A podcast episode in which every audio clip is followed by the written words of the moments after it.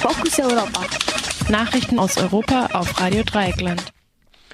Vorerst keine Neuwahlen in Belgien. Gericht verurteilt Darknet-Betreiber des Münchner Anschlags. Häftlinge im Abschiebegefängnis Darmstadt im Hungerstreik.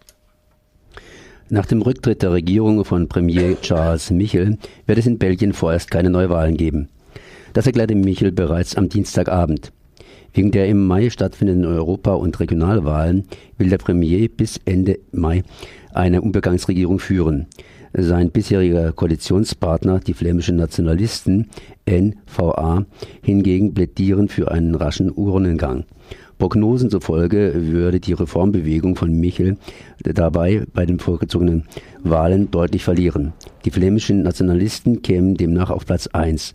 Sie waren es auch, die die Regierung wegen des Streits um den UN-Migrationspakt hatten platzen lassen.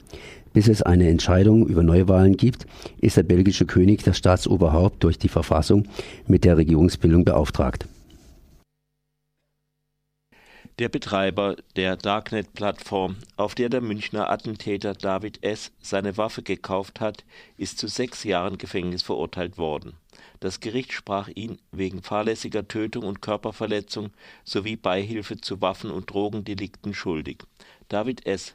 hatte im Sommer 2016 in München neun Menschen mit Migrationshintergrund erschossen und sich später selbst getötet.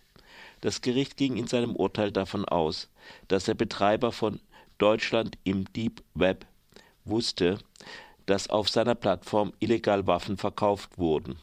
Zudem hätte, so der Richter, jedes schlichte Gemüt erkennen müssen, dass ein Forum, das anonyme Kommunikation ermöglicht, erhebliche Gefahren berge.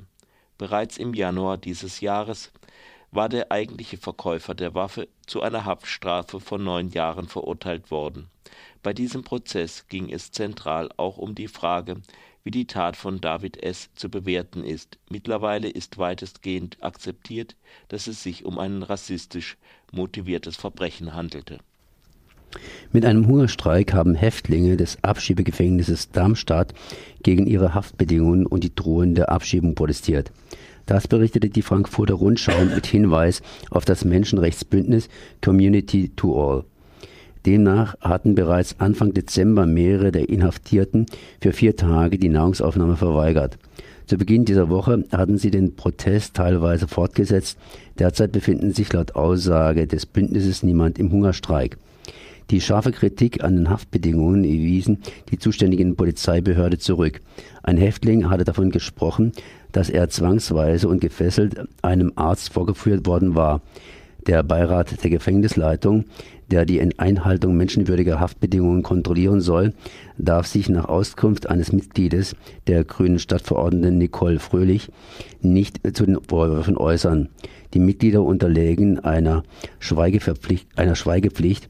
Das Thema würde von der Stadt aber sehr ernst genommen.